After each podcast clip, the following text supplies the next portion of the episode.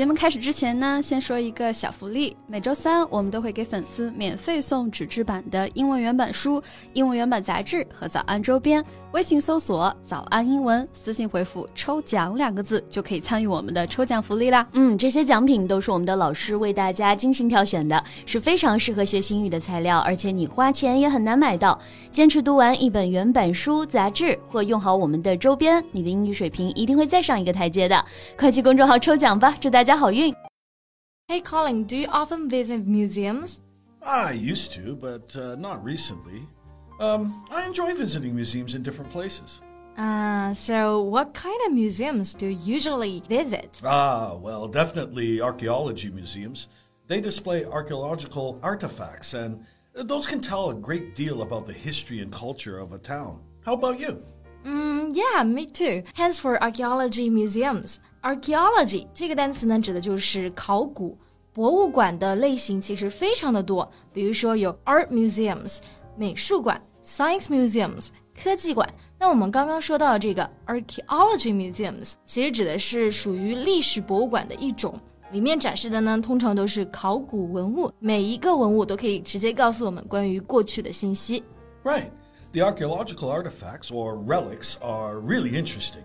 Many are unique and mysterious in terms of their shape and decorative pattern. Yeah, relics 或者说 archaeological artifacts 这两个表达呢，都可以指的是历史文物。去博物馆，大家经常就会看到有一些文物是有非常奇特的造型或者是花纹的。Each pattern or shape may represent a specific meaning. Right, and it's always shocking to find that the relics from thousands of years ago could be so exquisitely designed. Right exquisitely designed，指的就是精美的设计的。在博物馆展出的历史文物呢，很多时候无论是从工艺啊、材质啊，还有纹饰来讲，都是非常精美的。And have you heard about Sanxingdui ruins in China? Oh yeah, of course. Uh, it's a well-known ruin site. One of the world's greatest archaeological finds of the 20th century. yeah，英文中我们说到遗址啊，就可以用到 ruins site 这个表达。Ruins 指的就是遗迹，site 就是地址。 中国四川的三星堆遗址就被誉为是二十世纪世界上最伟大的考古发现之一。然后这个遗址呢，最近就公布了从二零二一年五月以来的最新的发掘成果。不少的网友看过之后都调侃说，表情包又有新的素材了。yeah, I have read the news about it. Um, the discovery was uh, impressive. a total of 1,771 cultural relics from the site were discovered, of which 557 are relatively intact. 没错，据统计呢，一共是发现了一千七百七十一件文物，而其中呢有五百五十七件都是比较完整的。intact，那这个单词呢指的就是没有被损坏的。Yeah. Um, intact is used to describe something that is complete and has not been damaged or changed. If relics are not intact, they're called fragments and usually need to be restored. 对，因为在挖掘的这个过程中啊，难免会有一些损坏。那如果是损坏的碎片呢？这个叫做 fragments，通常都是需要被修复的。OK，我相信讲了这么多，大家一定很好奇，这一次三星堆遗址里面到底有什么样奇奇怪怪、可可爱的新宝贝呢？Well, let's find out together in today's podcast. Alright, so Colin, what's the highlight of this discovery? 就这一次三星堆出土的文物里面最引人注目的是什么呢？Well, it's a gold mask. After restoration, it turned out to be the biggest complete golden mask found at the site, with fine texture and quality. 嗯，a gold mask 就是一个黄金面具。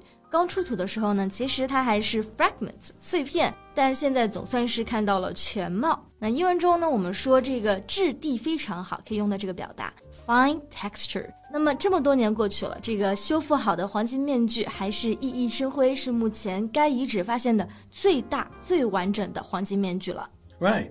It has hollow eyes and eyebrows, round ears, a high nose, and a large and slightly open mouth. The overall look is sacred.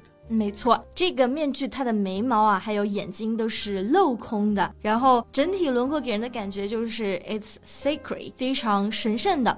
那么据专家推测，这个面具有可能是附着在青铜头像上面的。 Yeah, speaking of which, there were also a great number of bronze wares excavated. 对，青铜器呢，英文就是 bronzeware。ware 这个词，首先呢，它是不可数名词，可以被加到很多材质后面，表示器具的意思。比如说 ironware 就是指的铁器，ceramicware 瓷器。然后我们刚刚说出土到了很多的青铜器，也用到了一个单词，就是 excavate，right？excavate，right？Yeah, exactly. And to excavate is to dig in the ground to look for old buildings or objects that have been buried for a long time. 嗯，那在这些 bronzeware 里面，最受关注的呢是有几个跪坐的人像，他们的造型就很像告辞这个动作，很好笑。yeah, they are an unique find at the site. They also provide further material for studying the bronze casting technology of the Shu people as well as their art, uh, religious beliefs, and, and so on. 对，bronze casting technology 就是铸造青铜的技术。这些铜器呢都有很重要的意义，不仅是让我们更加了解了当时的技术、艺术，还有就是文化信仰等等。那这里呢还有一个要注意的点，就是三星堆啊，其实它是中国历史上蜀国的遗迹。Right. The findings confirmed that the site housed the ruins of an ancient city that was the political, economic, and cultural center of the Shu kingdom. Yeah, and these findings are really important. 因为在发掘工作开始之前，人们认为呢，四川只有三千年的历史，但是这一次的发现可以让四川的文明可以追溯到五千年前。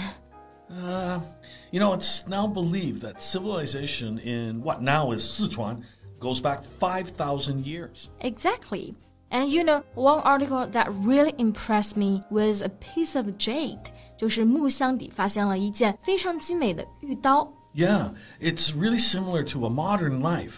You can directly put it on a dinner table serving Western cuisine without it looking out of place. 对，那这一件 jade knife 玉刀啊，它的特殊的点就是和现代的西餐中的刀具非常相似，而且基本上看不出来很大的区别。Right. The new discoveries also demonstrate once again that the imagination and creativity of the ancient Chinese far surpass what people today had expected. 嗯，在现代啊，真的是很难想象以前生活是什么样子的。但是看到这些 relics，你就会发现过去的人的想象力，还有就是他们的创造力，远远超乎你的想象。And now the excavation site has entered a critical stage, with more items yet to be found. 对，现在呢，三星堆的考古发掘的面积据说是不到遗址总面积的千分之二，很多谜底都等待着被揭晓。那么大家请尽情期待吧。